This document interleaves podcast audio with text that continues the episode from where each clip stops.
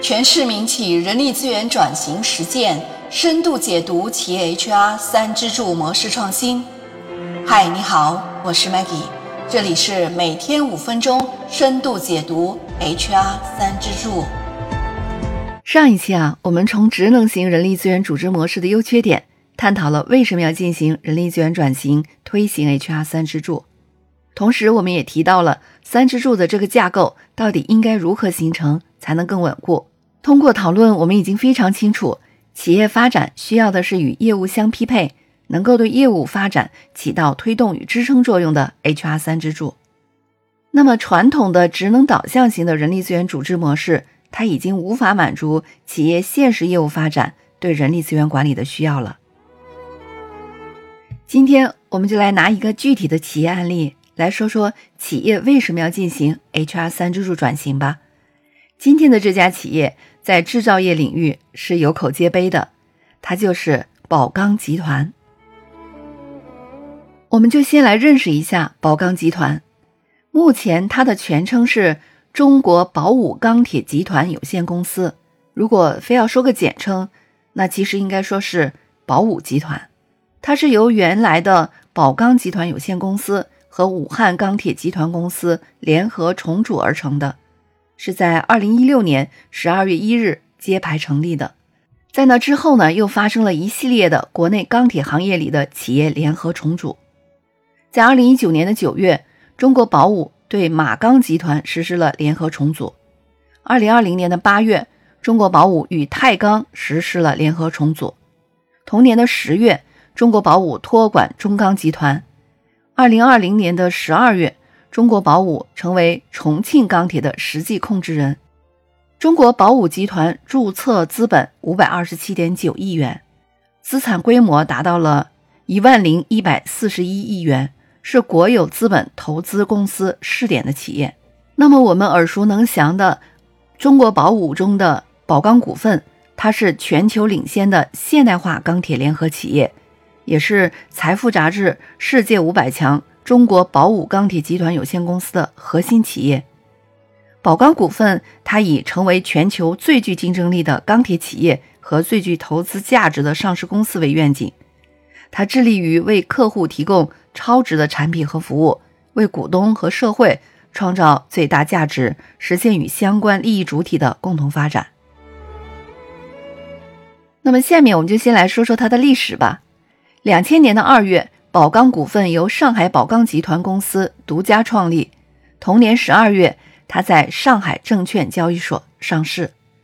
二零一七年二月，它完成吸收合并武钢股份以后，宝武集团就拥有了上海宝山、武汉青山、湛江东山、南京眉山等等主要的制造基地，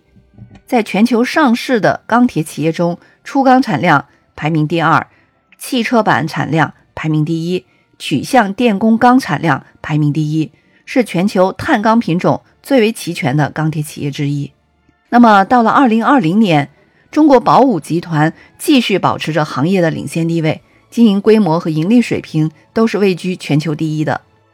那么，宝武集团它致力于通过技术引领、效益引领和规模引领，打造以绿色精品智慧的钢铁制造业为基础。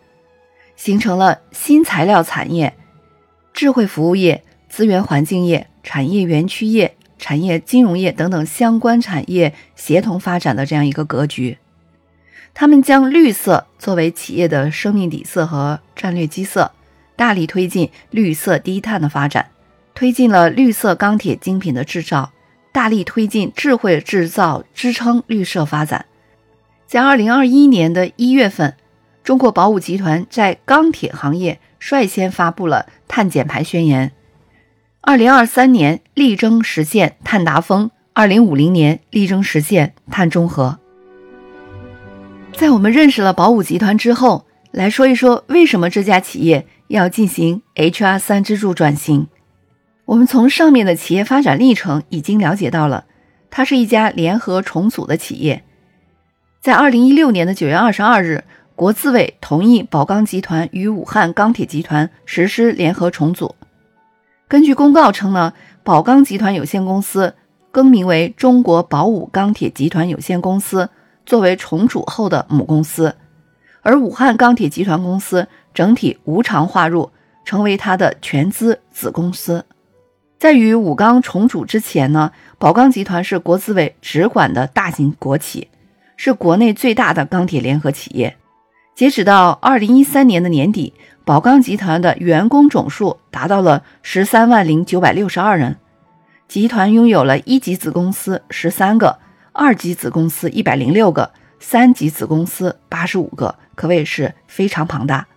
那我们就先来看看宝钢集团人力资源组织体系的设置是怎样的。宝钢集团的人力资源管理呢，它包括十六个主要的职能模块，包括这样一些，来给大家说一说：组织机构管理、岗位管理、员工信息管理、组织及党员信息管理。以及人力资源规划、招聘管理、员工配置管理、劳动合同管理、核心人员管理，还有培训管理啊，员工发展管理、绩效管理、时间管理、薪酬管理，呃，社保福利管理和档案管理等等等等。那么，公司在总部和各级子公司都设立了人力资源管理机构，一共有两百零五个。集团总部的人力资源部，它负责的是管辖整体的人力资源战略规划，并通过统一的人力资源的政策、制度和流程，对各分子公司的人力资源实施整体的管控。而一级子公司均有设立人力资源部，这样的部门一共有十三个，他们的职责就是执行集团总部的人力资源管理的政策、制度和流程。负责公司辖内的人力资源的战略规划的分解方案，以及对下属机构的人力资源管理实施管控。另外呢，还有一部分二级子公司的人力资源的管理职能并入了人事行政部或者是综合管理部，这样的部门呢也有一百零六个。三级子公司部分设立派驻站、组织人事室等机构，这样的机构呢大概有八十五个。所以算下来呢，这样也有两百多个了。二级、三级的子公司的人力资源机构呢，为区域派驻，它是属于一级子公司的管辖范围的。人员被派驻到一级子公司下属的业务单元去驻点服务，它的主要职责就是为一线员工提供人力资源事务性的服务。那么不同层级的人力资源机构呢，它的工作重点都是有区别的。首先，总部是以战略规划、以整体管控为主。子公司的战略规划要遵循集团总部的统一要求，战略规划与管控的工作量与执行操作的工作量呢是基本相当的。区域派驻人员是以执行操作为主。俗话说啊，金无足赤，人无完人。再优秀的企业也不可能是完美无缺的，同样也会有问题的存在。宝钢集团的人力资源管理同样也存在着亟待解决的很多问题，我们就来看看这五个方面的必须要解决的问题吧。首先，第一个问题就是人力资源管理，它主要负责的是事务性的工作。按照工作性质，宝钢集团将它的人力资源工作者区分为四个类别，主要是管理决策人员、专业管理人员。子公司下属的区域派驻人员，以及各个层级都有从事具体事务性工作的人事服务人员。我们通过数据可以看得出来，宝钢集团的人力资源工作者大多数都是从事职能专业管理、区域派驻管理和人事服务的实务性的操作，而在支撑企业战略发展方面的 HR 的管理决策人员的比例相对是较少的。再来说第二个问题，就是人力资源的管控多于支持。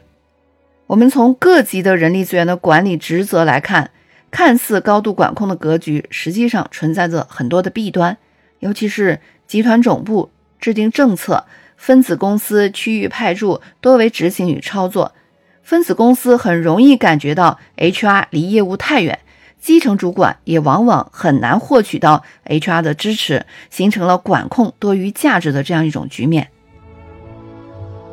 然后再来说第三个问题，就是人力资源的配置效率不均衡。以十三家一级子公司为例吧，那么宝钢的人力资源从业人员服务幅度平均值为一百二十二人，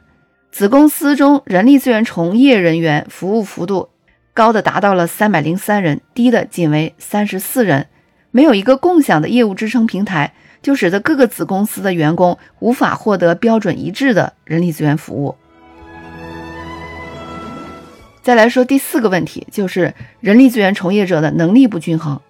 宝钢分布在各个子公司内的人力资源的从业人员，他专业从事人力资源工作的年限分布是不均衡的，专业化的程度也不高，专业经验也是不足的。对于子公司的人力资源相关职能管理的经验值贡献度也是不均衡的，这样就不利于宝钢的人力资源的整体水平的提升。那么还有最后一个就是第五个问题，人力资源信息系统缺乏有效的支撑，宝钢的 EHR 信息系统还不足以支撑人力资源的共享服务，各级人力资源工作者都被重复性的繁杂的实务操作的工作缠身。没有足够的时间和精力投入到战略规划呀、功能开发啊等等更为重要的职能上，它的运营效率就显得非常的低下了。那么，针对宝钢集团